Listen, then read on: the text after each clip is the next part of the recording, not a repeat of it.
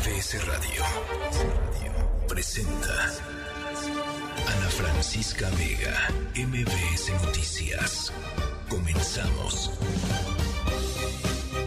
Seis de la tarde con un minuto, ¿cómo están? Me da mucho gusto que me acompañen este miércoles 7 de junio de 2023. Yo soy Ana Francisca Vega. Hay mucha información y mucho análisis esta tarde con relación al video ayer sobre Nuevo Laredo, Tamaulipas, en donde se ve pues a unos eh, personal, personal de la Secretaría de la Defensa Nacional em, em, pues eh, maltratar de mala manera a eh, una serie de personas, miembros del crimen organizado y después eh, disparar en contra de ellos y sembrarles armas. Eh, acepta finalmente el presidente hoy frente a esta evidencia pues contundente, obvia, evidente mm, que nos que nos dieron los videos que pudo haber sido un ajusticiamiento y estoy citando sus palabras con ajusticiamiento. Vamos a conversar sobre ello. Vamos a hablar también con Pamela Cerdeira, eh, a quien ustedes conocen obviamente muy bien, sobre su investigación, los víveres que nunca llegaron a Turquía. Ya hay respuesta del gobierno de la Ciudad de México. En un ratito más estará Pam aquí con nosotros en la cabina para hablar sobre esta eh, extraordinaria eh, investigación periodística.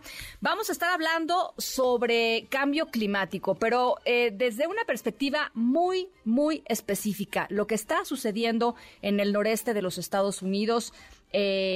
Nueva York, la costa este de los Estados Unidos, ha sido un escenario de pues básicamente imágenes apocalípticas provocadas por los devastadores incendios en Canadá. El viento ha llevado el humo de estos incendios a la costa eh, norte, noreste de los Estados Unidos, incluso ya hasta Carolina del Sur hay problemas de calidad del aire, pero las imágenes en Nueva York y en otras ciudades cercanas a Nueva York son verdaderamente terribles. No parece que se vaya a dispersar rápidamente eh, esta pésima calidad del aire, pero hoy Nueva York es la ciudad del planeta con peor calidad del aire. Eh, ¿Y por qué digo del cambio climático? Pues porque los científicos que han observado los fuegos, eh, los incendios en Canadá, hablan de que justamente pues, se han intensificado por el tema del eh, cambio climático. Hay nueva información sobre el Plan B, les estaremos conversando y desde el Festival Internacional de Cine de Guadalajara, nuestro colaborador Arturo Magaña, que hay para ver, aprovechando por supuesto que ya se acerca el fin de semana. Saludo por lo pronto a Ciudad del Carmen, Durango, Felipe Carrillo, Puerto Reynosa, Ixtapas y Guatanejo y a toda la gente que nos escucha desde este lluvioso Valle de México a través del 102.5. Los invito a que me sigan a través de redes sociales y platiquemos por allá.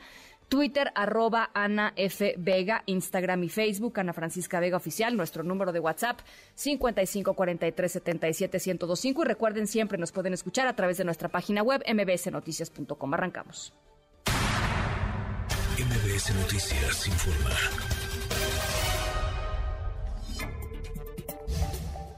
Lo que vemos es que quizá esto pasa muchas otras veces, solo que no nos damos cuenta, ¿no? Y no en este sexenio, o sea, ha pasado en el de Peña Nieto, ha pasado en el de Calderón, lleva pasando muchos años. Esto no se va a solucionar, digamos, echándole la culpa simplemente a los militares que participaron en el operativo, ¿no? Ellos tienen parte de la culpa, desde luego, pero no todo. Es muy claro y además genera una serie de reflexiones sobre el nivel de impunidad que de alguna forma eh, figura en la cabeza de estos militares como para poder hacer lo que están haciendo parte de lo que platicábamos ayer con Pablo Ferri de El País, quienes dieron a conocer parte de un video editado, pero un video finalmente eh, de este ajusticiamiento que dice el presidente López Obrador. Así lo dijo en la mañana.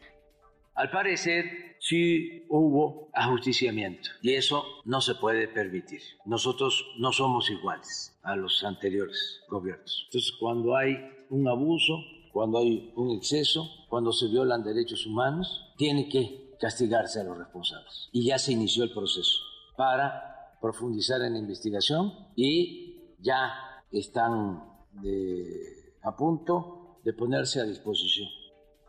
Y hay reacciones ya desde Tamaulipas. José Alfredo Lisiaga, ¿cómo estás? Te saludo con gusto. Muy buena tarde, Ana Francisca. Buena tarde al auditorio. Efectivamente, hay reacciones en Tamaulipas luego de la difusión de este video. La alcaldesa de Nuevo Laredo, Carmen Lilia Canturrosas, exigió que se haga justicia en el caso de la presunta ejecución extrajudicial perpetrada por elementos del ejército mexicano en contra de supuestos delincuentes ocurrida en el municipio que ella gobierna. La edil fue entrevistada este miércoles por la mañana en Ciudad Victoria, la capital del estado, y esto fue lo que nos dijo. Escuchemos Nosotros eh, siempre tenemos trabajo siempre con la, con la Secretaría de Seguridad Pública Estatal, también con la Sedena, y bueno, pues pedimos y exigimos a todos que se haga justicia con lo que se tenga que hacer, después de las investigaciones que se haga lo que se tenga que, realizar. La verdad es que la ciudad está, está tranquila, eh, la ciudad va, es muchísimo más allá de todo lo que siempre se publica o algunos poderes quieren hacer creer de lo que pasa en Nuevo Laredo. Nuevo Laredo es una ciudad fuerte, Nuevo Nuevo es una ciudad próspera, Nuevo está pasando por sus mejores momentos. La víspera fue revelado un video que muestra que el 18 de mayo un grupo de militares detuvo a cinco civiles que se desplazaban con armamento a bordo de una camioneta y a quienes minutos más tarde privaron de la vida. La grabación exhibió que los soldados del ejército acomodan los cuerpos sin vida de los criminales para hacer pasar el múltiple homicidio como producto de un enfrentamiento. Ana Francisca es el reporte desde Tamaulipas. Por supuesto, estamos, eh, estamos en comunicación y muy atentos de cómo se vayan generando las cosas por allá. Gracias, José Alfredo. Un fuerte abrazo. Muy fuerte abrazo. Y en la línea telefónica, Raimundo Ramos, presidente del Comité de Derechos Humanos de Nuevo Laredo. Eh, vamos a platicar con él en un segundito más porque ellos han eh, documentado, eh, pues por lo menos cinco, cinco episodios de este tipo en el área de Nuevo Laredo, Tamaulipas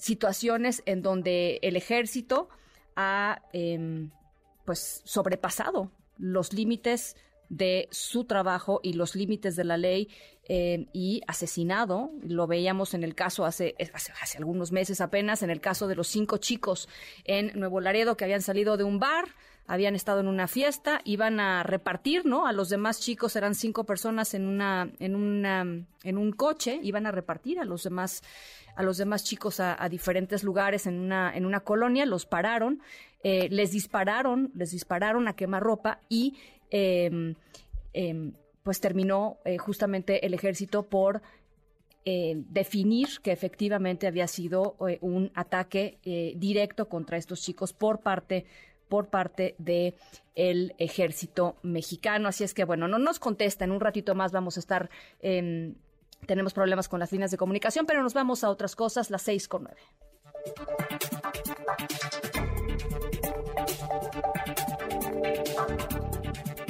Thank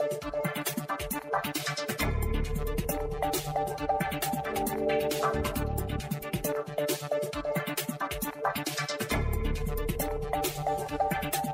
Bueno, en otros asuntos, las seis con nueve, en otros asuntos, la segunda sala de la Suprema Corte de Justicia de la Nación confirmó hoy miércoles la suspensión de la entrada en vigor del segundo paquete del llamado Plan B de la reforma electoral. Esto no quiere decir que ya se haya resuelto el fondo. Esto simple y sencillamente quiere decir que está suspendido. Eh, ¿Cuáles son las razones? ¿Cuáles son los argumentos? ¿Cómo fueron los votos? René Cruz, te saludo con mucho gusto. René, ¿me escuchas? No, no me escucha. Está por ahí mi compañero René Cruz, no lo estamos encontrando. Bueno, por lo pronto les, por lo pronto les voy platicando otras cosas. Eh, han decidido la Fiscalía General de la República, y ya lo platicaremos también un poquito más adelante, pedir la condena de 82 años de prisión en contra del ex procurador de la República, Jesús Murillo Caram, por el caso de Ayotzinapa. Esta es una solicitud de condena contra eh, Murillo Karam, que se da a conocer pues casi un año después de que fue detenido y sometido a proceso por la desaparición de los 43 estudiantes de Ayotzinapa. Ya les decía, 82 años de prisión es lo que se pide eh, para Jesús Murillo Karam. Eh, es un escrito que se dio a conocer la acusación que presentó la Unidad de Investigación y Litigación por el caso de Ayotzinapa. La Fiscalía pidió además 20 mil días de multa al ex procurador por este proceso iniciado en su contra por los delitos son tortura, desaparición forzada y contra la administración de justicia. Bueno, pues ahora sí tenemos a René Cruz con el tema del plan B. René, te saludamos eh, y te escuchamos. Hola Ana, amigos del auditorio, muy buenas tardes. La Suprema Corte de Justicia de la Nación confirmó la suspensión que se le concedió al Instituto Nacional Electoral contra esta segunda parte del llamado Plan B. Y es que por mayoría de tres votos, Ana, la segunda sala del alto tribunal desechó el proyecto de la ministra Yasmín Esquivel Moza, quien proponía declarar fundados los recursos de reclamación que interpusieron la presidencia de la República, así como la Cámara de Diputados y el Senado, para impugnar la resolución del ministro Javier Laines, mediante la cual admitió a trámite la controversia y además le otorgó al INE la medida cautelar. El ministro Luis María Aguilar Morales propuso hacerse cargo de un nuevo proyecto en el sentido de desechar las reclamaciones y confirmar la admisión de la controversia del INE, así como la suspensión de la segunda parte del Plan B. Este proyecto de resolución, Ana, pues eh, tendrá que votar en los próximos eh, días. Ana, el reporte que tengo. Bueno, te lo agradezco, te lo agradezco muchísimo, René. Muy buenas tardes. Gracias, gracias. Muy buenas tardes. Hoy en Información Política, después de que el canciller Marcelo Ebrard anunció que presentará su renuncia para buscar la candidatura eh, presidencial de Morena, por supuesto, pues un montón de reacciones. El presidente López Obrador dijo hoy que es posible que las otras fichas, las otras corcholatas, como él le gusta decirles, también dejen sus cargos en los próximos días frente al proceso de selección en el partido que se llevará a cabo el próximo domingo por, la, por la tarde. Es el Consejo Nacional de Morena. Esto fue lo que dijo el presidente López Obrador ya entrada, ya entrada su mañanera.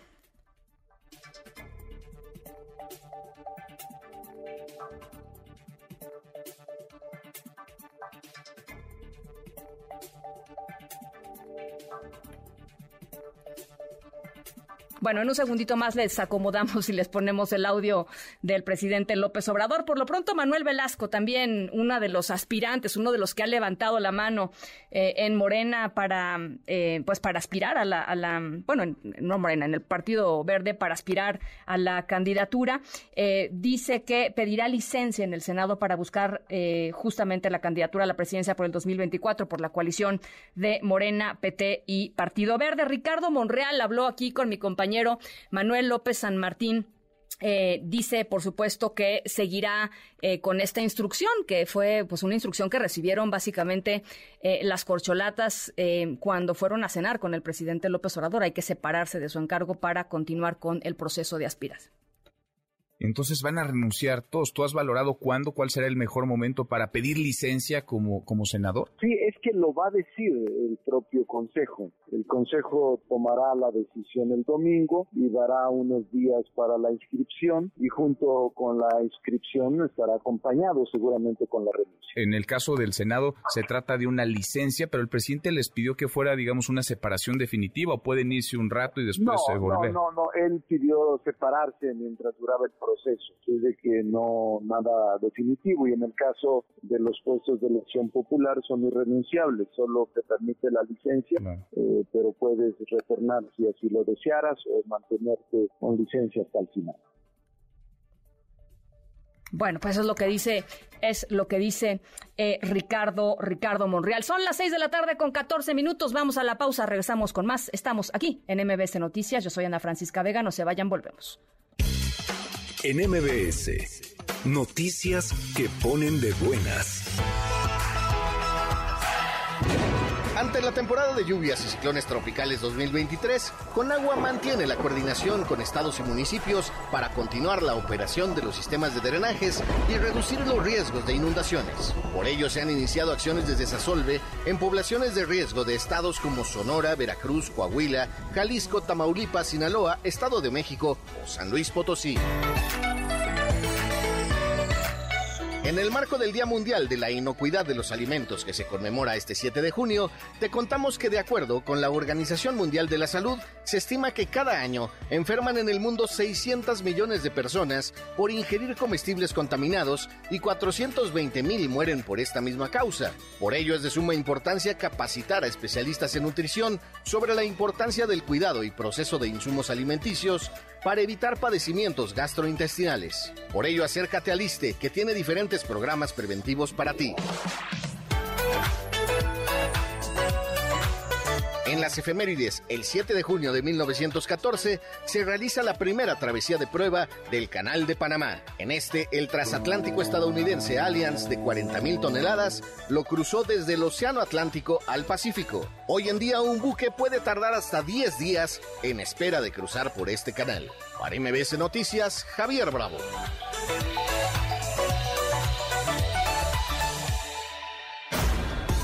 En un momento regresamos. Continúa Continúas escuchando a Ana Francisca Vega por MBS Noticias. Continúas escuchando a Ana Francisca Vega por MBS Noticias. 6 de la tarde con 18 minutos. Gracias por seguir con nosotros aquí en MBS Noticias. Ahora sí está en la línea Raimundo Ramos, presidente del Comité de Derechos Humanos de Nuevo Laredo. Y comentaba Raimundo hace, eh, antes del corte, pues que ustedes han documentado, no lo sé, cuatro o cinco casos como los que se presentaron ayer en Nuevo Laredo, Tamaulipas, en este video, eh, eh, tan solo en, en los últimos tiempos, Raimundo. En este año llevamos dos casos similares, Ana Francisca, el año pasado dos más, es decir, en 2022, en 2021 un caso y en 2020 otro caso. Este sería el sexto, eh, me parece. Eh, hay que recordar aquella publicación del Universal donde eh, un grupo de militares se enfrentan con civiles armados y matan a tres civiles secuestrados donde hay un video que dice un soldado, oye, está vivo, y el otro le ordena que lo rematen. Es un es una es un comportamiento criminal que un grupo de militares ha estado aplicando en Nuevo Laredo, eh, aprovechando la impunidad, aprovechando las deficiencias en las carpetas de investigación y sobre todo que su comandante supremo pues regularmente justificaba su actuación. Hoy cambia de posición, hoy acepta y reconoce cuando menos la posibilidad de que hay una ejecución extrajudicial y pues no le queda otra porque el video que se ha difundido pues es muy claro, es, muy fuerte incluso para las familias. Ahora, una de las cosas que dicen eh, pues los que conocen sobre derecho y sobre derecho internacional, Raimundo, y tú eres una de estas personas, eh, es que por supuesto las, las, eh, los individuos, los elementos responsables directos, pues tienen ahí evidentemente un, tema de rendición de cuentas eh, y, tendrán que verlo con la justicia, pero también los mandos, Raimundo, sobre todo cuando es algo que sistemáticamente se repite y sucede, ¿no? Bueno, justamente en este caso hay un militar que está en serios problemas, que es el teniente José Luis Nava, el comandante del operativo, no solamente permite y ordena tal vez la ejecución de estas personas, sino que le presenta a la Fiscalía General de la República un informe hecho a partir de falsedades. En ese informe dice que fueron agredidos, en ese informe dice que las víctimas eh, eh, fueron muertas por disparos de, de, otros integrantes del crimen organizado que supuestamente llegaron a rescatarlos. Y también siembran armas a los fallecidos y se roban otras armas que no aparecen, que aparecen en el video pero que no aparecen en el informe policial homologado. Es decir, ese militar y sus 17 compañeros que participaron en los hechos deben de estar eh, puestos eh, de inmediato a disposición del Ministerio Público para que aclaren lo que ocurrió, lo que verdaderamente ocurrió y para que enfrenten a la justicia. Ahora, eh, una de las cosas que más llaman la atención con respecto a Nuevo Laredo, y, me gustaría pues conocer tu, tu hipótesis, Raimundo, tiene que ver con eh, lo, lo, lo dispar, digamos, que es el índice de letalidad en Nuevo Laredo versus el índice de letalidad del ejército mexicano en otros lugares. Es decir, la cantidad de eh, personas que terminan siendo eh, em, pues muertas, terminan... Sí, 99 a 1. Exactamente. Con respecto... 99 a 1, aquí no hay arrestos, disculpe. Ahí está. La interrumpa. Ahí está. La. No hay arrestos, hay ejecuciones pero también son cifras que les agradan a las fuerzas militares porque según ellos son criminales eh, de los cuales no deben de, andar sueltos en la ciudad. Es decir, ellos asumen la responsabilidad del Ministerio Público y de juez, de juez de vida incluso. Ya. Porque ellos tienen en sus manos la posibilidad de detenerlos o de aniquilarlos, como en este caso. Ahora, eh, es algo que le gusta también, desafortunadamente, y es, terrible decirlo, a la gente. Eh, yo ayer ponía, eh, pues ponía eh, el video en redes sociales, la, la nota de, del diario El País, y la gente decía que bueno que los maten. Pues es increíble, Raimundo, a lo que no, pero, pero esa gente tiene que ver con Fuerzas Armadas. Los hemos estado monitoreando y la mayoría de esos perfiles tienen que ver con Fuerzas Armadas. O son militares, o fueron militares, o son familiares de militares. Es decir, la Secretaría de la Defensa opera un sistema de opinión muy amplio, tiene muchos recursos, incluso para espiarnos, y que inmediatamente salen a defender a los militares sin tomar en cuenta el Estado de Derecho, sin tomar en cuenta eh, las garantías que tenemos como ciudadanos. Nadie les ha dado poder a los militares o a las Fuerzas Armadas para que violen la ley. Es muy claro ese, ese concepto. ¿Te parece, Raimundo, que dada la declaración del presidente López Obrador de esta mañana, eh, digamos, e, el reconocimiento, tú dices frente a lo evidente, pues, pero aún así podrían tener otros datos, este, frente a lo evidente, el reconocimiento de, de, que pudo haber existido un ajusticiamiento, eh, ¿abre alguna esperanza? Este, no, este, no, este la, voz del presidente se escucha muy débil. Ya. No fue un llamado enérgico a sus Fuerzas Armadas, no fue un llamado enérgico a la fiscalía. Fue un llamado, fue más bien un reconocimiento de error o de mando incluso. Ya. Eh, tendría que ser más enérgico el presidente. No es suficiente lo que ha dicho esta mañana. Raimundo Ramos, presidente del Comité de Derechos Humanos de Nuevo Laredo, te agradezco como siempre muchísimo platicar con nosotros. Gracias a usted, dona Francisca. Saludos a su auditorio. Muy amable. Un abrazo, muy buenas tardes, 6 con 24. Ana Francisca Vega. NMBS Noticias. Bueno, pues aquí es donde nos dice la alerta que se encuentra uno de los objetos que donamos que ya lleva además varios días, semana. Ah, pues al lado del 3B hay un baño. ¿Cómo están? Bien, bien. Oye, estoy buscando este rollo. No, no, nosotros no, trabajamos. No trabajamos Está aquí. Está aquí. Ay, está aquí. Está aquí. Hola. ¿De quién es este puesto? Pues no sé, no vino hoy. Luxury. ¡Ese! A ver, ¿lo ves? Mira. Está. Es este. Porque aquí puede que. Ah, no. Sí, es este.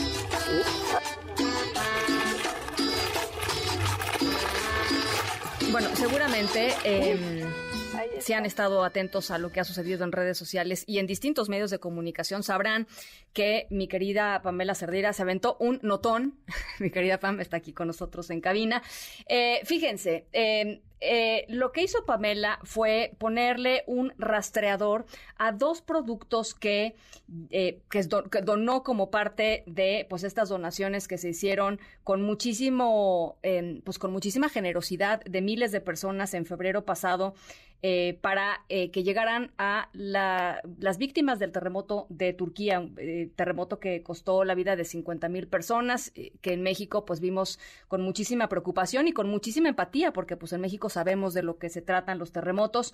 Eh, pero Pamela quería eh, asegurarse de que los donativos eh, llegaran a donde tenían que llegar. Y, oh sorpresa, Pamela, ¿cómo estás? Bienvenida a esta que también es tu cabina. Gracias. Em, oh sorpresa, los, los, los, los productos que tú habías donado, por lo menos dos productos que tú habías donado, pues nunca llegaron a Turquía. Estaban, este, en una, uno en una escuela, que ahí sigue, ¿no? Todavía, y otro en un mercado. Así es. Eh, sí, pues mira, eh, ha sido todo un viaje porque llevo cuatro meses rastreando eh, los, los artículos. Hubo momentos incluso que se me olvidó así de, ah, ya no, se movieron, ya, ya descubrí que ya se movieron del lugar. Em, y es muy importante contar que estos artículos siempre estuvieron, o sea, después de estar en el centro de acopio en el Zócalo, se separaron, lo cual me pareció muy extraño. Uno fue a un lugar y otro fue a otro, antes de su destino final. Estuvieron en uno en las oficinas de la Secretaría de Gobierno de la Ciudad de México y el otro en un almacén de la Secretaría de Finanzas del Gobierno de la Ciudad de México. Y ahí permanecieron muchísimo tiempo hasta que después se trasladaron a su, ahora sí que a su objetivo final, que fue uno en Tacuba, eh, en este mercado, en este tianguis, y el otro que parece ser que está en una escuela. Y digo parece ser porque es un predio un poco complicado de acceder. Eh, está entre cuatro calles grandes. Logré meterme, tiene varias escuelas, eh, digamos que esta cuadra. Eh, a una de las escuelas sí logré meterme y, y la pared con la que tocaba, que aparecía que ya estaba casi cerca donde estaba el artículo, ahí terminaba esa escuela colinda con otra escuela, pero esa otra escuela ya no me dejaron entrar y es probable que se encuentre ahí. Bueno, eh, Hablaste ayer con Martí Batres, secretario de Gobierno de la Ciudad de México. Eh, eh, él respondió desde mi perspectiva, y así soy, yo soy yo, este, porque escuché la entrevista con mucho, con mucho detenimiento, con una arrogancia, pero con una grosería, pero con una misoginia escondida espantosa, em, diciendo que pues básicamente ellos tenían otros datos, sin, sin aportar ningún elemento que pudiera eh, pues ayudar a, entender qué fue lo que sucedió. Eh, y Hoy responde de nueva cuenta Martí Batres a través de su, de su cuenta de redes sociales. Definitivamente eh, el tema de la misoginia, luego lo platicamos, porque creo que sí, sí es muy importante pues poner el, el, punto ahí. Pero vamos a escuchar lo que, lo que respondió eh, Martí Batres. En relación con el tema del acopio de víveres y otros productos de primera necesidad que se juntaron para enviarlos a Turquía para los damnificados de los temblores que ocurrieron Quiero señalar que seguimos el procedimiento que se ha seguido en todas estas ocasiones. Se hizo la convocatoria, se juntaron los víveres y los productos y estos se entregaron a la Secretaría de la Defensa Nacional. Tenemos el acuse de recibido de dicha entrega y estamos completamente seguros de que la Sedena, cumpliendo siempre con su deber, hizo la entrega correspondiente a los damnificados de Turquía.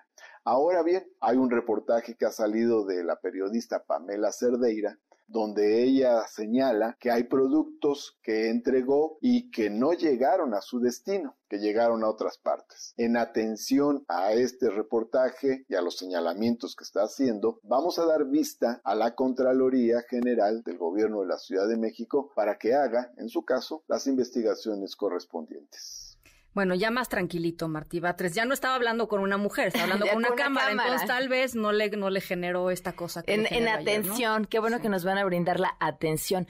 Eh, quiero recordar una, una cosa que ya lo dije, pero es importante, porque pareciera que en esta narrativa insisten en la se le entregó a la Secretaría de la Defensa y la Secretaría de la Defensa hizo el trabajo. Nunca estuvieron, al menos estos dos víveres, nunca estuvieron en manos de la Secretaría de la Defensa.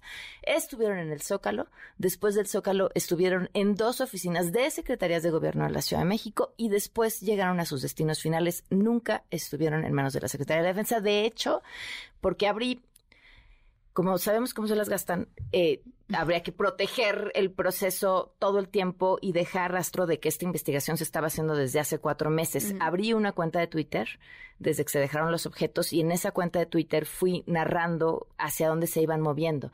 Y, en esa cuenta, si ustedes la ven, eh, los objetos ya se habían ido ah, de la Secretaría de la Defensa a Turquía y estos dos objetos seguían ah. en los mismos lugares en la Ciudad de México. Ahora, este también respondió un diputado. A ver, cuéntanos, ¿qué, qué tiene que ver el diputado en esta trama? Lo que pasa es que el, la bolsa de arroz, que es la que no he podido recuperar, que aparentemente creemos que se encuentra en una escuela, está en una biblioteca y una escuela, y es exactamente la misma dirección. Y afuera de esta escuela había un cartel pegado que decía Banco de Alimentos de este diputado federal por Morena y una fecha que ya había pasado cuando nosotros fuimos para que la gente fuera al banco de alimentos. Entonces, en su momento busqué al diputado por una entrevista, no me la dio. Hoy tuve la oportunidad de hablar con él en, este espacio, pero en esta estación, y me respondió eh, que, que su banco, le preguntaba si el banco de alimentos era adentro de las instalaciones de esta escuela o de esta biblioteca, para saber si a lo mejor él ahí tenía un almacén, y me dijo que no, que su banco de alimentos en realidad es un evento en el que los productores venden a un precio más barato a los vecinos para que puedan adquirir productos a un precio más barato del que normalmente adquirirían pero que no es algo que suceda ahí, que no sucede adentro, que él no tiene acceso a las instalaciones. Le pedí si había registro fotográfico de cómo llevó a cabo su banco de alimentos y me dijo que me lo iba a enviar. en atención a Pamela. Mañana va a haber un video en redes sociales. En atención a el reportaje. A ver, eh, yo creo que hay dos cosas. La primera, una que dijiste hace ratito al cierre de tu programa, que es el, hecho de que eh, se haya descubierto esta trama en donde estos dos productos no llegaron a su destino, no quiere decir que la gente no deba donar. Hay un montón de organizaciones confiables en donde, ¿no? Este, la Cruz Roja, una de, una de las más importantes.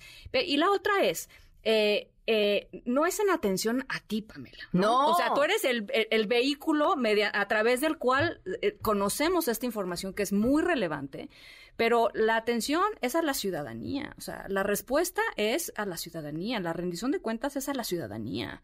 Y ni siquiera es una atención, tendría que ser una obligación. Yo no entiendo cómo ayer no se le caía la cara de vergüenza decir, quizá, pensando bien, que su equipo no le hubiera informado antes de la entrevista, me estoy enterando. Qué vergüenza, vamos a investigar, déjanos pues. investigar. Esto sería indignante para la ciudadanía y, ellos tendrían que ser los primeros, los primeros indignados, a menos que fueran cómplices por supuesto.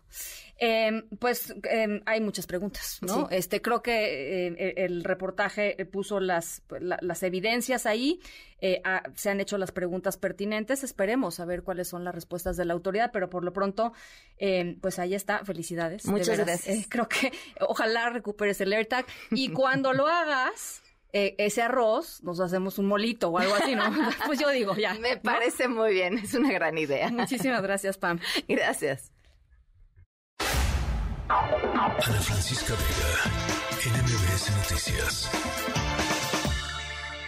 El pie de oro llegó. Dale, Lionel. El mundo está esperando la gambeta otra vez. Dale, Queremos ver la magia que traes en tus pies.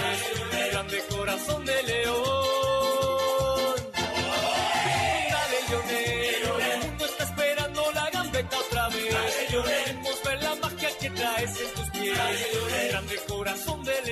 Bueno, pues para, para tristeza y, ruptura absoluta de corazón de toda la gente que esperaba que Lionel Messi cerrara su carrera, eh, enorme carrera futbolística en Barcelona, pues que no, que se va a Miami. Alfredo Tame, comentarista deportivo en TUDN, te doy, este, te saludo con muchísimo gusto como siempre, Alfredo.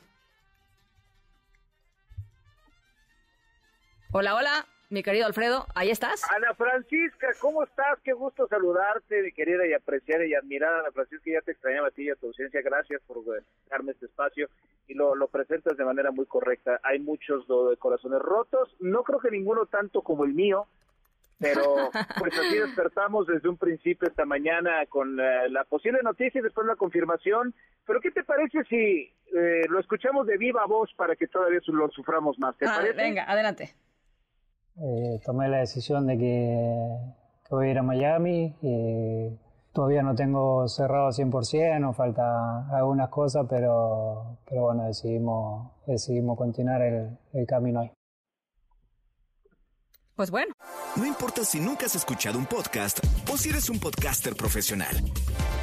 Únete a la comunidad Himalaya. Radio en vivo. Radio en vivo. Contenidos originales y experiencias diseñadas solo para ti. Solo para ti. Himalaya. Descarga gratis la app. Así, así de fácil, de concreto, y, bueno, hay dos cosas importantes, ¿no? El tema del Barcelona, el Barcelona no podía ofrecerle certidumbre a Lionel Messi, y la que tanto su padre como él tenían un sentimiento de tristeza desde la vez que se fueron, porque se fueron por la puerta de atrás cuando no tendría que haber sido así.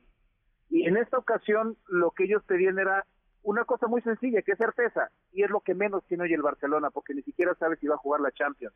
Hasta el próximo 11 de junio se les va a informar, y con todo este caso de Negreira, que es eh, el tema de posibles amaños con árbitros, se le va a liberar la posibilidad o va a ser castigado un año para no jugar la Champions. Entonces me parece que Lío quería relajarse, quería olvidarse un poco de toda la presión que ha tenido después del Mundial, después de un cierre de año muy complicado con el PSG, y que además le ofrecen una ventana en la MLS que francamente difícilmente lo va a encontrar en otro lado, porque no solamente son 40 millones de dólares al año.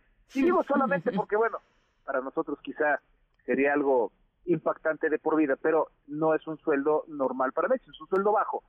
Lo que adiciona es lo que realmente eh, llama la atención, porque le dan interesante. E, esa parte está buenísima, Francisca, porque le dan acciones del equipo, le dan acciones de la marca, es decir, que todos los jerseys que se vendan va a venir para él alguna comisión. Le dan además acciones a través de Apple. ¿Por qué Apple? Porque, bueno, la, la, la encargada de transmitir los partidos de la MLS es Apple y, por lo tanto, a partir del momento de la firma, todas las descargas adicionales que sucedan de la firma de Messi, él va a llevar un porcentaje, es decir, está involucrada la liga también.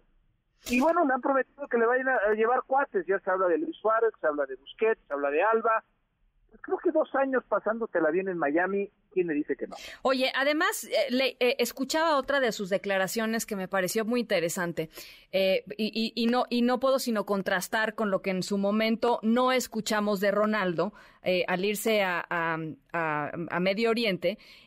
dice, dice Leo Messi que su decisión no pasó por el dinero, ¿no? Porque por ahí había eh, la posibilidad de un contrato de, no sé, creo que eran 400 millones de dólares o, hasta 500 millones de dólares, no sé, ¿no? Este, pero, pero dice Leo, por ahí no pasa mi decisión, aunque te voy a decir una cosa, eh, eh, el, negocio a largo plazo también para Leo Messi en, eh, en, la liga, eh, en la MLS en los Estados Unidos, pues seguramente será lo suficientemente atractivo porque tampoco es ninguna dama de la caridad, ¿no? Oh, totalmente, ¿no? La oferta que tenía en Arabia eran 500 millones por un año. Imagínate. los cuales eran asegurados más una prima de 100 si era campeón. O sea, estamos hablando de más de 42 millones de dólares al mes, de euros, de euros en este momento. O sea, e, era una locura. Pero independientemente de esto, lo que dices es muy cierto, o sea, Messi, digo, no es que Messi se vaya gratis, ¿no? O sea, está viendo una visión, está viendo una inversión ahora, estando activo, está invirtiendo en él mismo. Y eso habla muy bien, o sea, habla de, buena, de una buena forma de pensar, que va a ser dueño de un equipo y además le va a abrir las puertas la MLS de que si él, al igual que David Beckham, quien es el dueño del Inter de Miami, si él llega a querer comprar una franquicia, le van a dar la posibilidad de comprarla. Entonces, se abren muchos espacios y te voy a decir una cosa, eh, desde, quizá lo digo desde mi romanticismo futbolístico. A ver. Pero me parece que después de estos dos años va a haber un last dance, un último baile de Messi con el Barcelona. Me parece que a los 37 años, cuando el contrato acabe con la MLS, se va a dar la oportunidad de ir un año con el Barcelona, ya que está el Barcelona también un poco más estable después de todas estas cuestiones que tiene eh, financieras. ya veremos a despedirse. Y creo que va a ser lo más sano para todos. Ya veremos. Eh, por, lo pronto, a Miami sí lo podemos ir a ver más fácil. Te doy dos datos inmediatamente del tema de Miami. Los boletos, el, boleto promedio que tenía eh, ir a ver a Miami hoy en día, que además está en el último lugar de su conferencia, de los peores equipos del MLS. el boleto promedio estaba en 60 dólares. Ahorita el boleto promedio está en los 650 dólares. Sí, no, bueno, eh, es más, debe haber preventa de, playeras, o sea, no lo sé, pero seguramente eso va a ser una, una locura comercial y bueno, pues a eso también, eso también importa en este, en este juego del fútbol. Alfredo Tame, te mando abrazos, como siempre. Son abrazos bienvenidos y totalmente de vuelta. Te agradezco como siempre el espacio, siempre lo mejor para ti, para tu audiencia y muchísimas gracias. Alfredo Tame, comentarista de tu VN, las 6 con 41. Ana Francisca Vega, NMBS Noticias. road that you travel on. There's one day here and the next day gone. Sometimes you bend, sometimes you stand, sometimes you turn your back to the wind. There's a world outside every darkened door. The blues won't haunt you anymore. Where the brave are free and lovers soar. Come ride with me to the distant shore. We won't hesitate to break down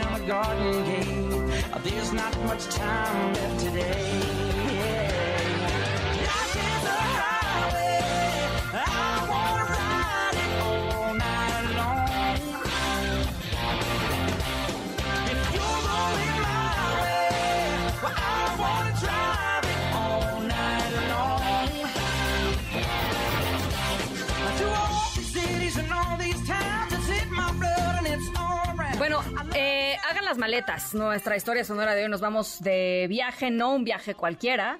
Eh, por eso arrancamos con la canción Life is a Highway, la vida es una carretera. Eh, una canción originalmente de Tom Cochrane, pero mucho más conocida por la versión del grupo Rascal Flats, grabada especialmente para la película de Cars de em, el estudio de Pixar. Bueno, les vamos a platicar de un viaje que se hizo principalmente por carretera pero que ha sido una verdadera montaña rusa de emociones para todos los involucrados. Eh, eh, la historia los va a hacer llorar y reír al mismo tiempo. Eh, es muy bonita, pero también tiene, pues esto, un momento muy conmovedor. pero, híjole, ¿cuánto ha sido el viaje más largo que han hecho en carretera? Porque a mí sí se me antoja, la verdad, a veces rentar un auto o un, ¿no? un tráiler de estos, este, ¿no? Un, camper. Y, órale, pues no sé, un mes, ¿no? En carretera, así. Bueno, pues más o menos de eso va nuestra historia sonora. Em, al ratito les voy contando pedacitos más, pero por lo pronto eh, nos quedamos con esto. La vida es una, es una carretera, life is a highway. Eh, 6 con 43, vamos a la pausa, regresamos con mucho más. Estamos aquí en MBS Noticias. Yo soy Ana Francisca Vega, no se vayan, volvemos.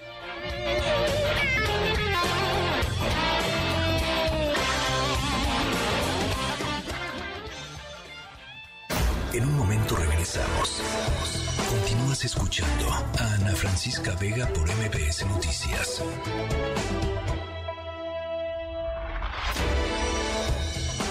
Ya estamos de regreso. Ana Francisca Vega en MBS Noticias. Epicentro. Con León Krause.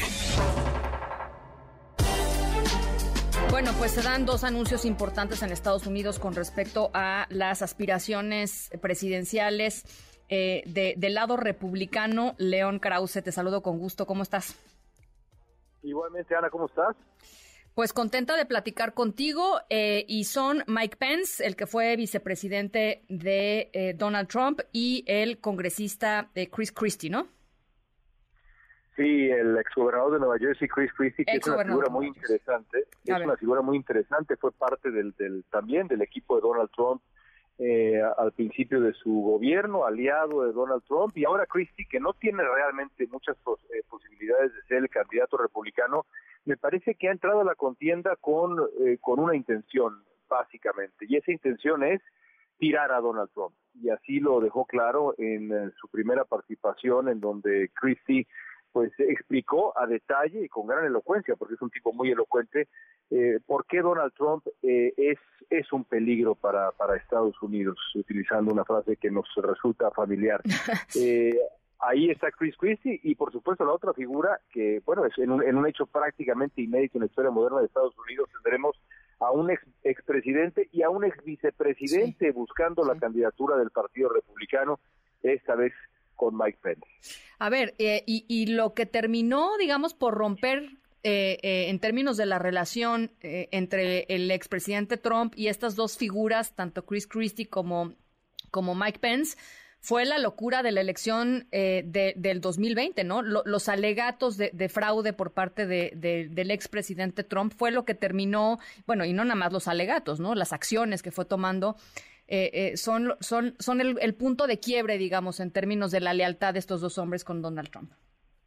Sí, Pence eh, se mantuvo a su lado hasta el último instante cuando uh, Trump le, le, exigió que rompiera el orden constitucional de Estados Unidos, básicamente que se transformara en el primer gran traidor con T mayúscula de la historia estadounidense y desafiara la certificación eh, del proceso democrático eh, que formalizaría la llegada de Joe Biden a la presidencia. Pence eh, tuvo un ataque de conciencia, no era para menos, francamente, y le dio la espalda a Trump. Y Trump nunca se lo nunca se lo perdonó. Seguramente esto será parte de la de la campaña. En el caso de Chris Christie, el, el distanciamiento fue fue anterior pero pero Christie conoce muy bien a Trump, siendo el gobernador de Nueva Jersey, lo conoce perfectamente bien, y muy poca gente como Christie podrá presentar, como ya lo hizo, y invito a nuestros amigos a que escuchen, ahí está el video en redes sociales, la manera como describe a, este hombre, eh, Chris Christie, que, que, dice en pocas palabras, un enamorado del espejo, un narcisista, interesado básicamente en sí mismo, en fin, de verdad eh, muy dramático escuchar la descripción que hace Chris. y muy acertada, además. Eh, nada más para, eh, en términos de los tiempos, León, ¿cómo, se esperan los tiempos este año? Bueno, en este año tendremos seguramente algunos debates en finales, digamos, del verano. julio, agosto, quizá el, el, número de candidatos republicanos pues ya ya está creciendo. La gran pregunta es si en esos debates estará presente Donald Trump. eh, Trump ha explicado y tiene cierta razón que pues tiene él mucho que perder y muy poco que ganar dándole eh, espacio y escenario a sus contendientes, incluido Ron DeSantis, al que le lleva 30 puntos de ventaja en este momento. Eh, y bueno, eso, eso, es lo que va a ocurrir primero. Y después, Ana, bueno, esto se alarga hasta principios del año que viene, hasta febrero, cuando comenzarán las primarias republicanas. Así que pues falta mucho, mucho tiempo, pero este número de candidatos favorece sin duda alguna al, al líder. y el líder sigue siendo Donald Trump. Bueno, pues ya lo estaremos conversando. Un abrazo, León. Gracias, igualmente. Ana Francisca Vega, NMBS Noticias. Is a $9 million, 275,000 pound Atlas Agena rocket. Today, it circles the globe at a speed of over 18,000 miles an hour in little more than 80 minutes. Is this any way to see the world? It's a wonderful world if you'll only take the time to go around it. Bueno, este es, es, es un, eh, es un tráiler básicamente histórico porque es el tráiler de la película, la original, La Vuelta al Mundo en 80 días, la película basada en el extraordinario libro de eh, Julio Verne, uno de los filmes más importantes de la década de los 50 del siglo pasado, allá en, el Hollywood, digamos, de oro. Eh, y contó con apariciones de enormes actores como Buster Keaton, César Romero eh, y por supuesto el gran Mario Moreno Cantinflas que interpretó, ustedes seguramente han visto o la película o parte de la película, eh, interpretó a Picaporte que es el ayudante del protagonista de la película. la actuación de Cantinflas fue tan bueno que le hizo acreedor del Globo de Oro a Mejor Actor de Comedia, eh, ganándole al mismísimo Marlon Brando. Ahí no más, ahí no más. Bueno, eh, si no han tenido oportunidad de ver La Vuelta al Mundo en 80 días, esta, la original, véanla, de veras vale mucho la pena. Y les hablamos de esta película porque nuestra historia sonora tiene que ver con otro viaje que, tiene, que, fue un viaje eh, por todo el mundo, aunque no en 80 días, ni en un globo aerostático. Eh, el viaje de nuestra historia sonora es uno más largo y que se ha hecho en toda clase de medios, sobre todo en un par de vehículos muy especiales y con una tripulación todavía más especial. Al ratito les cuento de qué va. Las 6.55, pausa, regresamos con mucho más. Estamos eh, aquí en MBS Noticias. Rápidamente nada más decirles que eh, ya van cuatro, ¿no? Son, por supuesto, Marcelo Ebrard, eh, el senador Velasco, el senador Monreal y ahora el diputado Gerardo Fernández Noroño, quien anuncia esta tarde que mañana va a pedir licencia para buscar la candidatura presidencial. Em, por la alianza Morena PT Verde. Así es que Gerardo Fernández Noroña mañana va a pedir licencia para dejar su cargo y unirse a la contienda. A las 6.56 eh, vamos a la pausa 55 43 77 1025 para que platiquemos esta tarde. Ya regresamos. En un momento regresamos. Continúas escuchando a Ana Francisca Vega por MBS Noticias.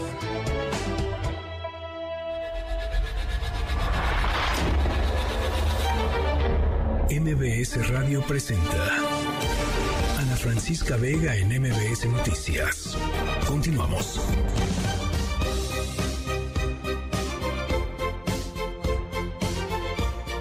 Seis de siete. La fuerza de la costumbre, caray.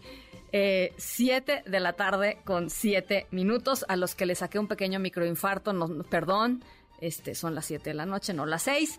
Eh, gracias por acompañarnos. Miércoles 7 de junio del 2023. Les recuerdo nuestro número de WhatsApp aquí en cabina 5543 77125.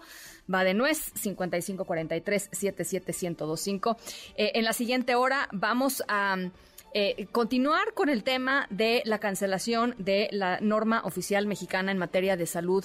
Vamos a estar hablando con Kenji López, presidente de Cancer Warriors México, porque nuevamente hoy declararon las autoridades que pues que las normas no tienen ninguna validez, que no importa si hay normas o no hay normas, que la salud está garantizada, que el tratamiento está garantizado, pues vamos a platicar con quien está efectivamente dando todas estas batallas eh, y vamos a estar conversando con él. Y además, Arturo Magaña, nos estrenamos con esta colaboración de don Arturo Magaña, eh, experto en cine, está en el Festival de, Internacional de Cine de Morelia eh, y desde allá va a hacer una conexión con nosotros para platicar sobre lo que ha visto en el festival, con quien ha conversado en el festival y, por supuesto, algunas recomendaciones. Por lo pronto, a otras cosas.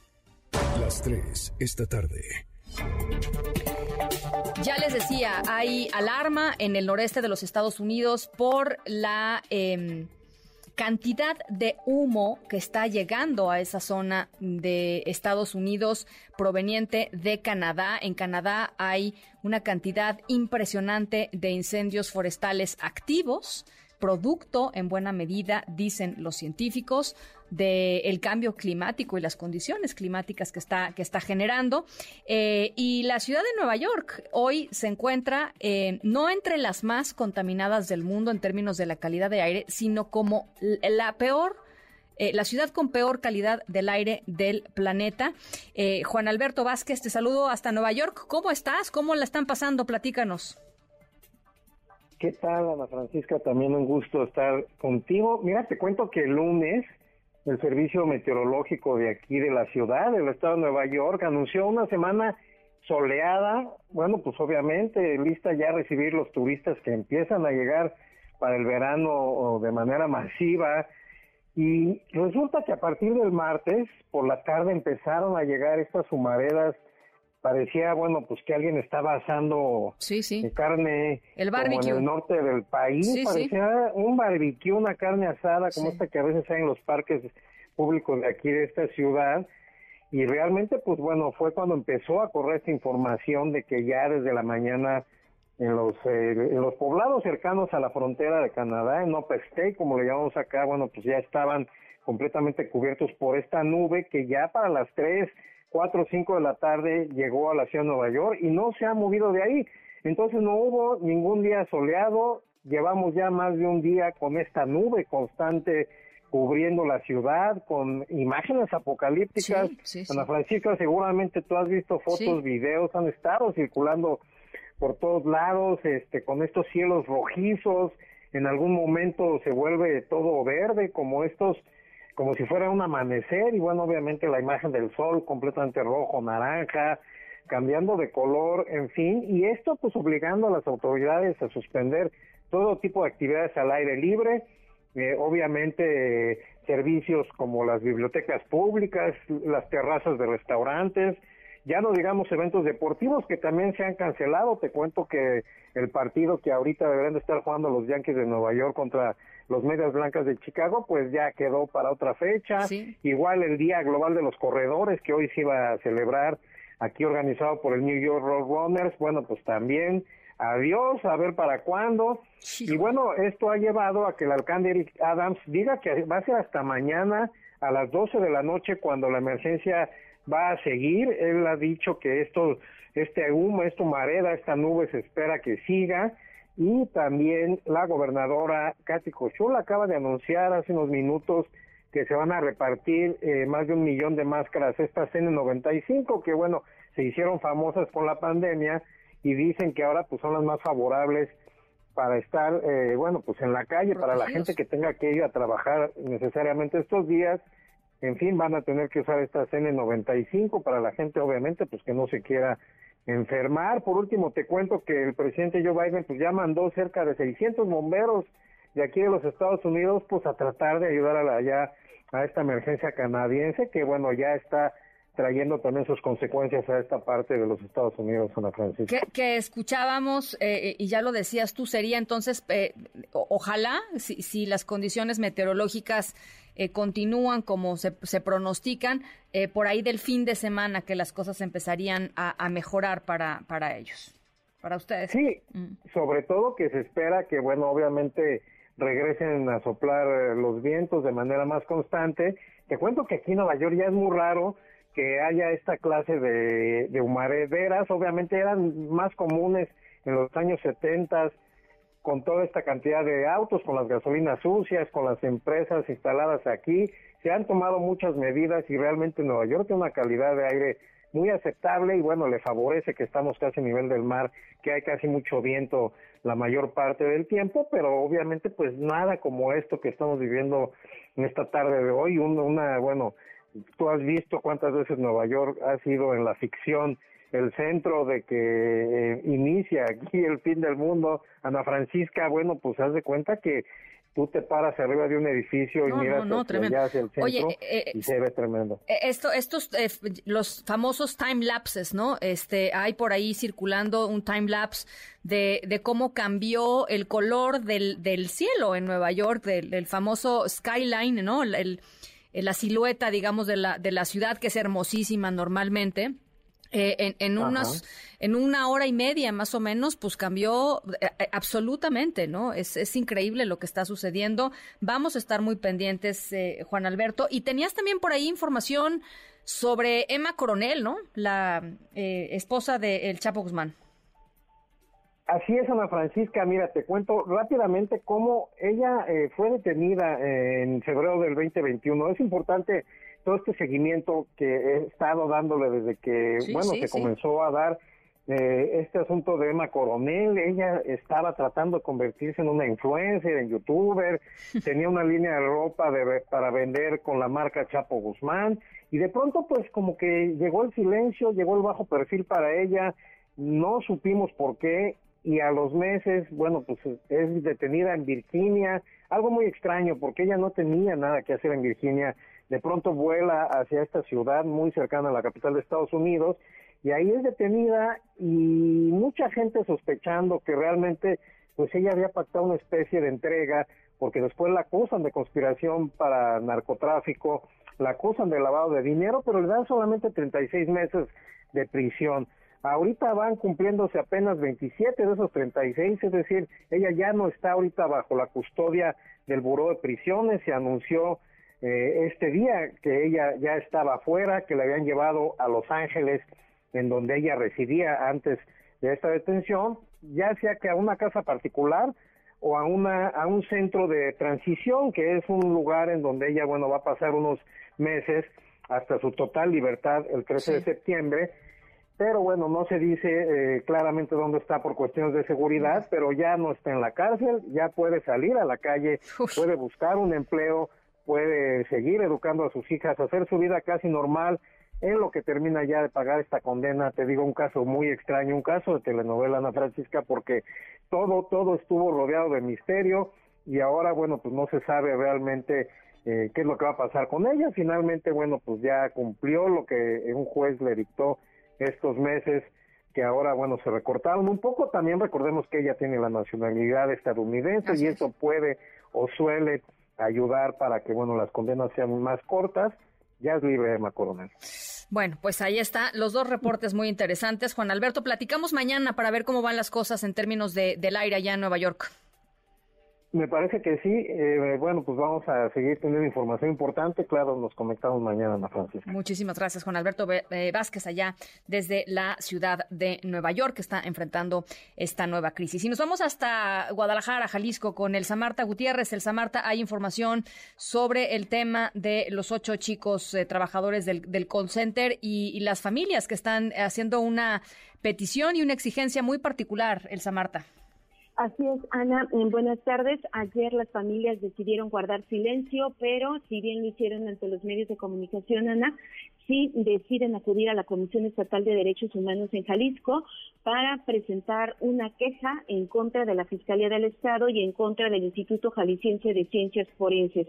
Así lo confirmó el propio titular de la primera visitaduría general de la Comisión, Javier Perlasca Chávez, quien eh, dijo que esta queja eh, va en dos sentidos. La primera, simple y sencillamente, quieren que los cuerpos de sus hijos sean entregados a la brevedad posible. La queja ya fue admitida formalmente por la comisión, es la 370, diagonal 2023. La institución ya requirió los primeros informes al Instituto Jalisciense de Ciencias Forenses, a la Fiscalía Especial en Personas Desaparecidas y a la propia Fiscalía Ejecutiva de Investigación Criminal del Estado de Jalisco. La queja la presentan cuatro familias a nombre de las ocho víctimas.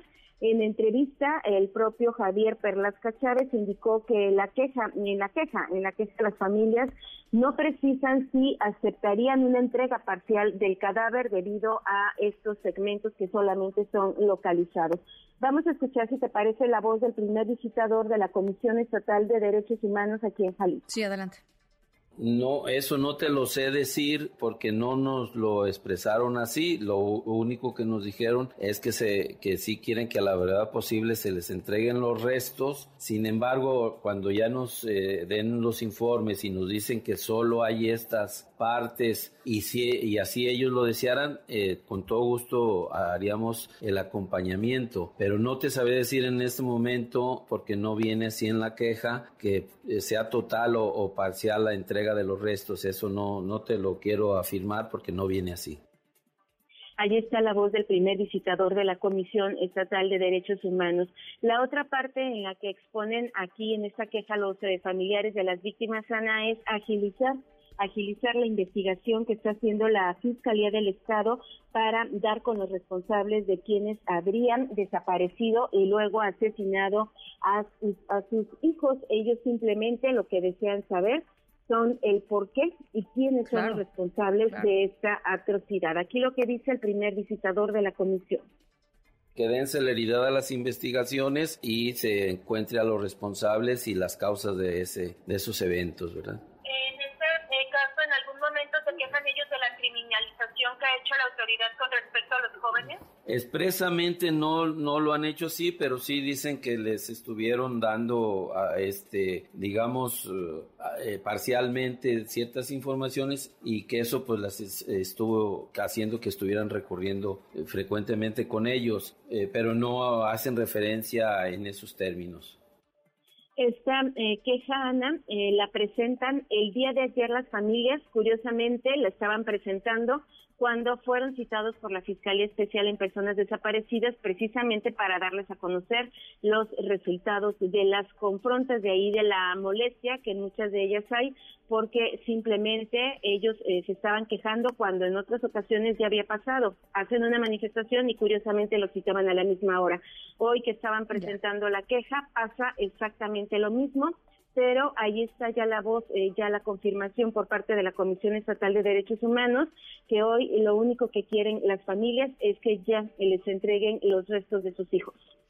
Bueno, pues por supuesto estamos en, el tema. Gracias eh, por la actualización, Elsa Marta.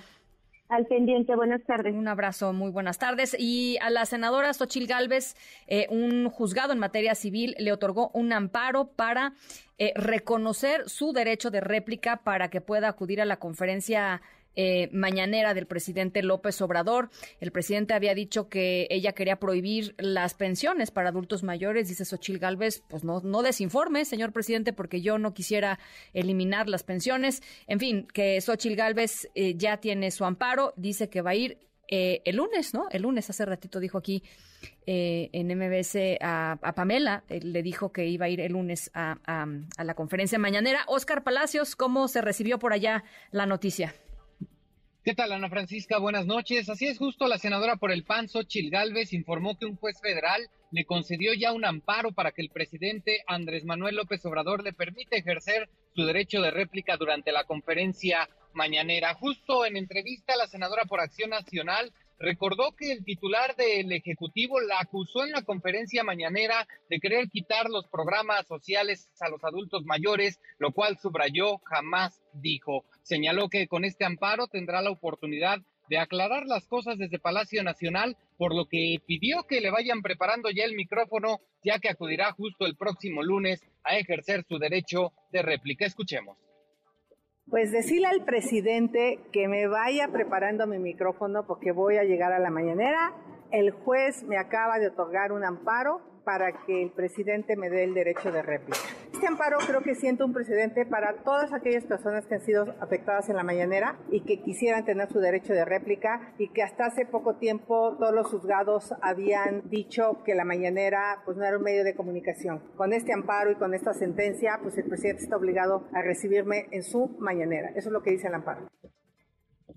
Xochil Gálvez indicó que esto debería sentar un precedente y es que resaltó el derecho de réplica, pues debería darse a todos los ciudadanos que han, han resultado afectados en la conferencia mañanera, ya que la penetración precisamente de este ejercicio de comunicación es más fuerte que cualquier otro medio. Además, confió en que el presidente López Obrador no va a desacatar al Poder Judicial y es que recordó él mismo, el propio titular del Ejecutivo, aseguró que si una autoridad se lo ordenaba, bueno, pues le otorgaría precisamente este derecho. Escuchemos no creo que quiera desacatar al Poder Judicial. O sea, el Poder Judicial está instruyendo que me dé derecho de réplica, así es que el lunes llegaré con papelito en mano. Además, el presidente dijo claramente que si una autoridad se lo ordenaba, él lo acataría. Él lo dijo en la propia, cuando le entregué el oficio para pedirle el derecho de réplica. Primero se lo pedí por un oficio y dijo, no, no, aquí no le vamos a dar el derecho de réplica. Este, si una autoridad me lo ordena, se lo daré. Ya se lo está ordenando una autoridad.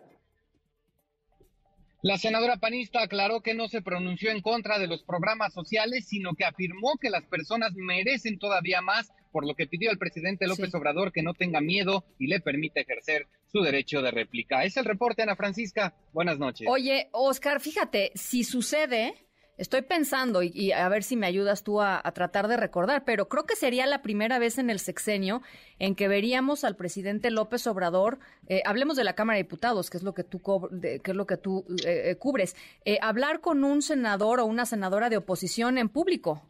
Yo no recuerdo haberlo visto nunca, ¿eh? O sea...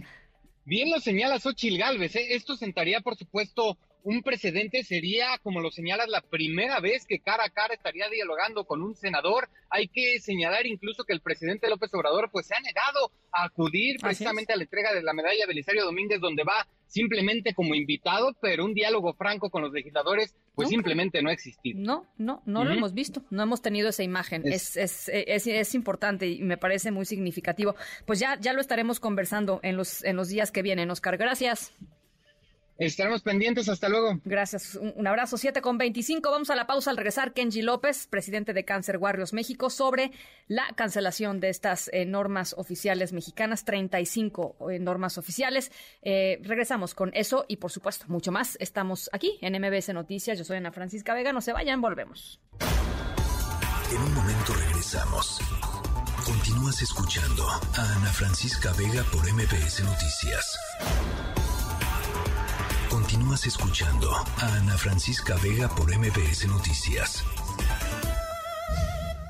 Pues mira, me parece muy, muy lamentable, tan siquiera lo que dice el presidente, porque si hay algún círculo que tiene que ver con las normas, es el federal. Es decir, son normas que trabajan los federales, que hacen los federales. Si ahorita analizaras, Ana Francisca, tan solo la, la de cáncer de mama, que a, a una once de distancia, aunque no se haya actualizado la verdad es que da un estándar de calidad suficientemente bueno para buscar identificarlo a tiempo, tratarlo tempranamente y que tenga los mejores resultados. No participó nadie que no fueran funcionarios investigadores de cancerología, que lo que quiere el gobierno es quitarse la responsabilidad. Mira, un tema jurídico importante que no hemos anunciado porque lo hemos enfocado en salud, es que la norma oficial mexicana sirve como parámetro de referencia para los juzgadores. Si tú consideras que el médico privado te trató mal con base en esa norma, el juez la toma como guía. Si el sistema público lo puede tomar como norma, lo va a hacer público. Bueno, eh, aún frente a, esto que nos decía ayer el diputado Héctor eh, Jaime, el uh, subsecretario de Prevención y Promoción de la Salud, Hugo López Gatel, insiste en que la cancelación de estas 35 normas oficiales mexicanas no va en contra de los derechos y las necesidades de las personas. Alberto Zamora, ¿cómo estás? Buenas tardes. ¿Qué tal, Ana Francisca? Muy buenas tardes. Así es, eh, Hugo López Gatel, el subsecretario de Prevención y Promoción de la Salud, eh, pues dice que esta cancelación de estas 35 normas oficiales en materia de salud no van a afectar a los ciudadanos. En entrevista señaló que esta medida pues provoca una reacción inmediata en los grupos de poder económico que dijo están perdiendo o temen perder los privilegios que existían en el pasado. Explicó que las normas oficiales en el sector salud surgieron desde 1993 y que en realidad sirvieron a los grupos que buscaban una, eh, pues una oportunidad de carácter comercial. Vamos a escuchar lo que mencionó. Y lo que vemos es una reacción inmediata justamente de estos pequeños grupos de poder económico, algunos retratados por legisladoras y legisladores, que están perdiendo privilegios o temen perder esos privilegios. Pero como dijo también el presidente López Obrador ayer, el pueblo puede estar seguro que nunca vamos a hacer algo en contra del interés público, en contra de sus necesidades y en contra de sus derechos. El subsecretario también fue cuestionado sobre el tema de la falta de medicamentos para la salud mental. Dice que algunos grupos económicos han intentado doblegar la capacidad del gobierno de proteger el interés público, emprendiendo acciones para sabotear el acceso a los medicamentos. Señala que en el sector público se tomaron las previsiones necesarias para evitar afectaciones a los ciudadanos, por lo que se hicieron incluso adquisiciones a nivel internacional. Él dice que ya se está avanzando en la liberación de los medicamentos y que se cuenta con la gran mayoría de los fármacos que se requieren para el tema de la salud mental. Ana Francisca, el reporte. Muchísimas gracias. Eh, gracias, Alberto. Por cierto, Hugo López Gatel fue citado en la Cámara de Diputados, tiene que comparecer o deberá comparecer. Fue invitado a comparecer en la Comisión de Seguridad Social justamente por este tema de la cancelación de las normas oficiales de salud. Eh, la fecha está por definir también. Eh, veremos si efectivamente el doctor Hugo López Gatel decide o no ir a la comparecencia, eh, eh, pues eh, en varias ocasiones en este gobierno, en distintos temas, funcionarios públicos se han negado a participar en estas, en estas comparecencias. En la línea telefónica, Kenji López Cuevas, presidente de Cancer Warriors. te saludo con muchísimo gusto, como siempre, Kenji. Ana Francisca, muchas gracias como siempre por invitarnos a tu espacio. Te saludo con gusto a ti a tu auditorio. A ver, pues el gobierno del presidente López Obrador, en la voz del propio presidente López Obrador o en la de Hugo López Gatel, insisten en que la gente que se está em, manifestando en contra de la cancelación de estas 35 normas oficiales mexicanas son pequeños grupos económicos que tenían intereses incrustados, digamos, en la salud pública y que no tienen absolutamente nada que ver con eh, el cuidado y la atención a los pacientes. ¿Qué, qué, cuál es tu opinión y cuál es tu, digo, más que tu opinión, eh, pues tu experiencia? Claro. Yo quiero iniciar esta intervención, Ana Francisca, si me lo permites, confirmando que al día de hoy, mientras la Secretaría de Salud no solicite la publicación de la cancelación definitiva de las normas en el diario oficial de la Federación, que esto podría ocurrir hacia el primero de julio, las normas se encuentran vigentes. Sin embargo, una vez canceladas, y que al parecer es inminente su cancelación, existiría discrecionalidad en el tratamiento de cada tipo de cáncer afectado con esta decisión. Nosotros nos enfocamos al tratamiento y control del cáncer y entonces estamos hablando de cáncer de mama, próstata y cervicuterino. Respecto a tu pregunta puntual, tengo enfrente de mí una carta posicionamiento de federaciones, asociaciones y colegios médicos de México que está conformada por más de 30 eh, de estas organizaciones en donde fijan un posicionamiento haciendo peticiones al gobierno federal respecto a lo mismo que está haciendo la sociedad civil a la que nosotros representamos, es decir, pedir al gobierno federal en primera una explicación clara que justifique esta toma de decisiones, Ana Francisca. En el análisis que nosotros hacemos de la propia ley de infraestructura de la calidad, solamente encuadra como una causal de cancelación la fracción quinta del artículo 41, en donde se posibilita a la autoridad normalizadora, en este caso a la Secretaría de Salud, que considere conveniente cancelar la norma siempre y cuando lo justifique. En primer lugar, no está justificada, no es pública esta justificación. Entonces, tanto los colegios de médicos como la sociedad civil, que por supuesto no somos estos pequeños grupos a los que se hace alusión, somos en todo caso representantes de salud pública, de voces de pacientes, estamos alarmados porque no hay una justificación clara respecto a marcos que son regulatorios obligatorios, Ana Francisca. Nosotros estamos conformando, con eso termino esta primera intervención, grupos de por lo menos arriba de 100 organizaciones que representamos a pacientes diagnosticados con cáncer, que nos sumamos a federaciones, asociaciones y colegios médicos de México, que estamos preocupados, pedimos como segundo punto, se nos abran espacios para poder expresar, manifestar nuestras justificaciones de por qué la norma en todo caso, si no está actualizada, se actualice, pero como bien lo han dicho otros especialistas, son normas que rigen marcos regulatorios y que impiden la incertidumbre que hoy es la que está permeando tanto a los pacientes como a los médicos. Bueno, pues habrá que esperar la respuesta del presidente López Obrador, si es que la hay. Eh, a, esta, digamos, esta carta que hacen colegios médicos, asociaciones, federaciones nacionales. Pero, eh, pues Kenji ha sido la, norma, ha sido el, sello de la casa durante estos, eh, estos años de, de, gobierno del presidente López Obrador en materia de salud. O sea, las decisiones las toma eh, pues Hugo López Gatel, de acuerdo con lo que conocemos, y lo respalda 100% el presidente López Obrador. No hay vuelta de hoja. Bueno, aquí nos parece que hay una, yo la llamaría una contradicción, Ana Francisca, porque precisamente al día siguiente en que es publicado este suplemento en el Diario Oficial de la Federación, en donde se listan las normas a cancelarse, al día siguiente es publicada la norma que regula eh, al virus de inmunodeficiencia, el, el VIH. Se hacen algunas adecuaciones, algunas actualizaciones al respecto, que por supuesto congratulamos, eh, nos llena de mucho gusto para los pacientes que se encuentran en este grupo vulnerable, pero justamente se hace un día después y quien publica la norma oficial mexicana, que es la NOM 010 SSA 2023, para el control y tratamiento del virus de la inmunodeficiencia humana es la Subsecretaría de Prevención y Promoción de la Salud.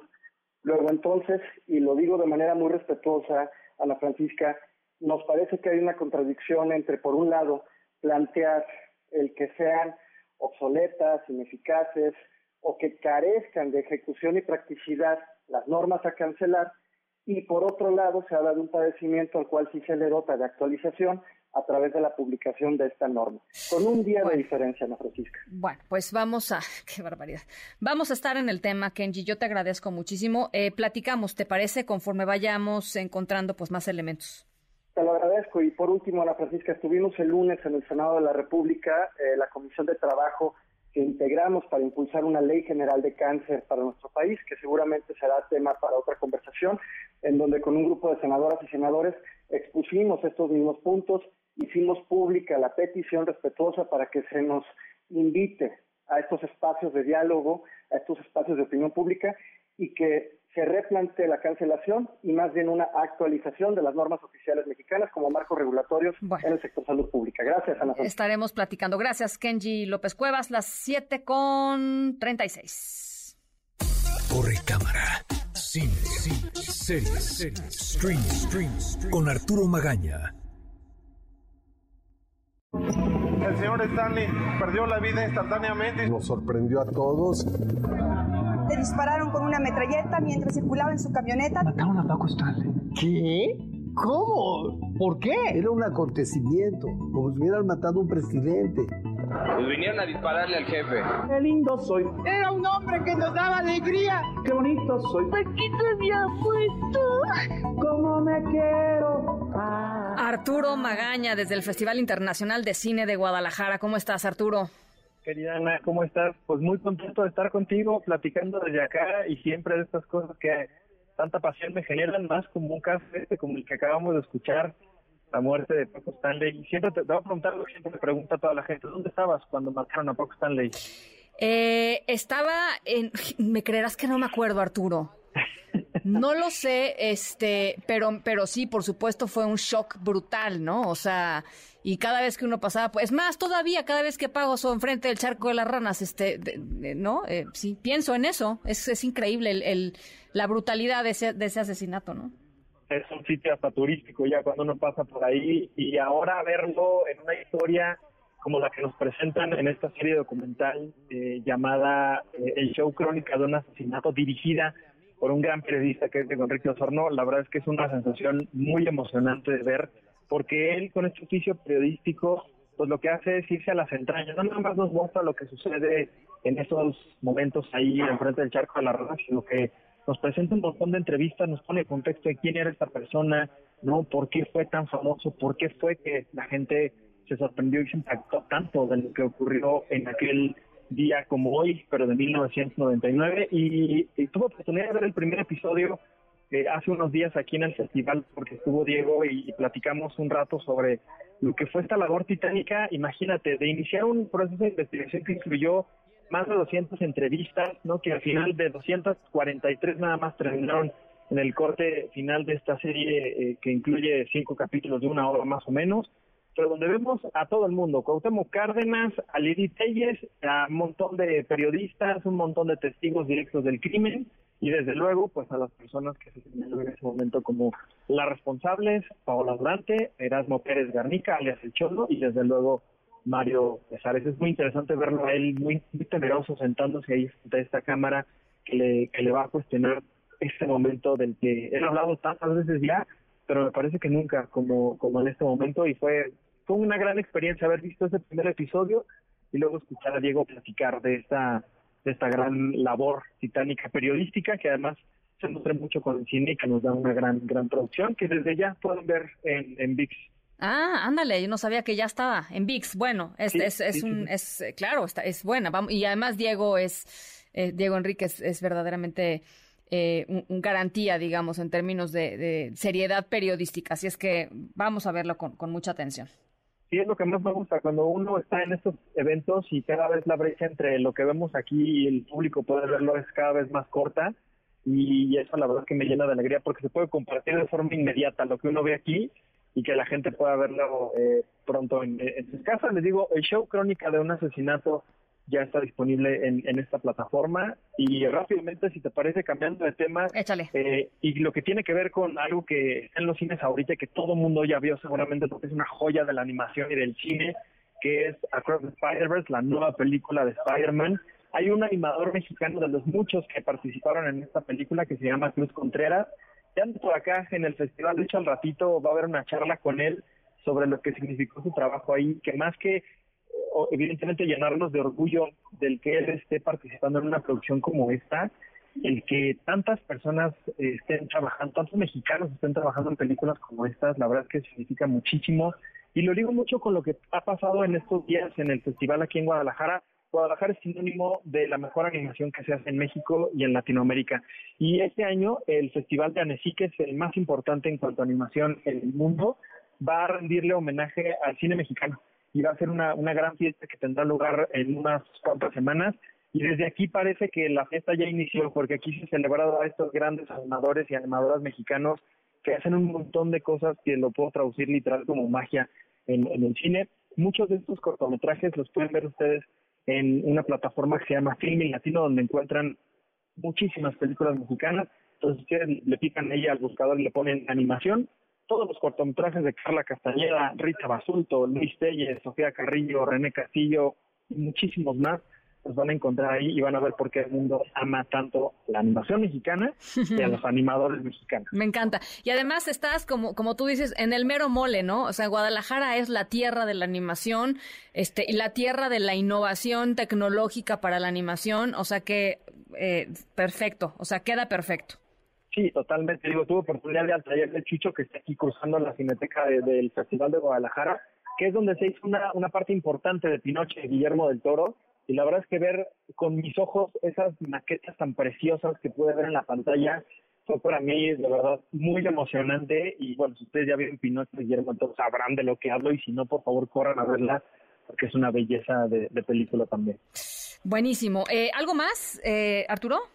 Tengo muchísimas cosas, pero rápidamente te, cuento algo que, me emocionó mucho. Es un documental que se llama Kenia, de Gisela Delgadillo. Ahora que estamos en junio y en este mes del orgullo LGBT, me, me emocionó mucho ver este documental porque nos presenta la historia de Kenia Cuevas, una activista que se convirtió en esta profesión a raíz de que mataron a su amiga, a Paola Buenrostro, y desde ese momento ella ha buscado no nada más darle visibilidad a la triste realidad que vive la comunidad trans en México, sino también en una lucha para darles a ellas una esperanza de vida, un futuro donde puedan ser felices.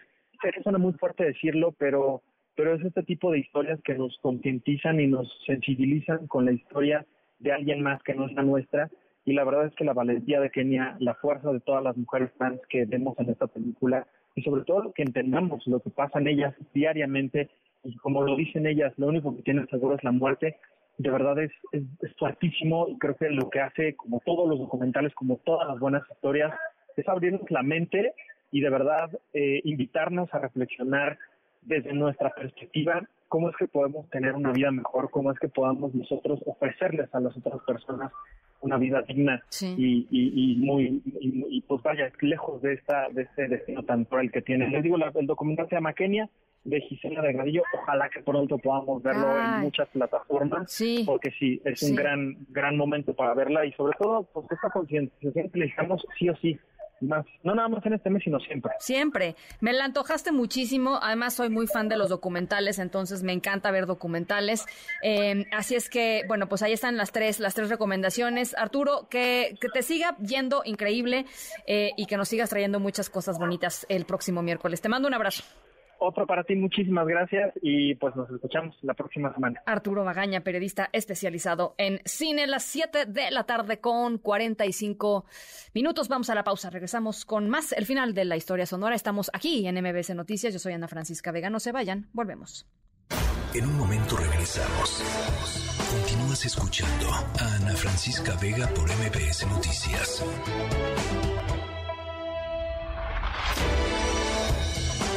Ya estamos de regreso. Ana Francisca Vega, en MBS Noticias.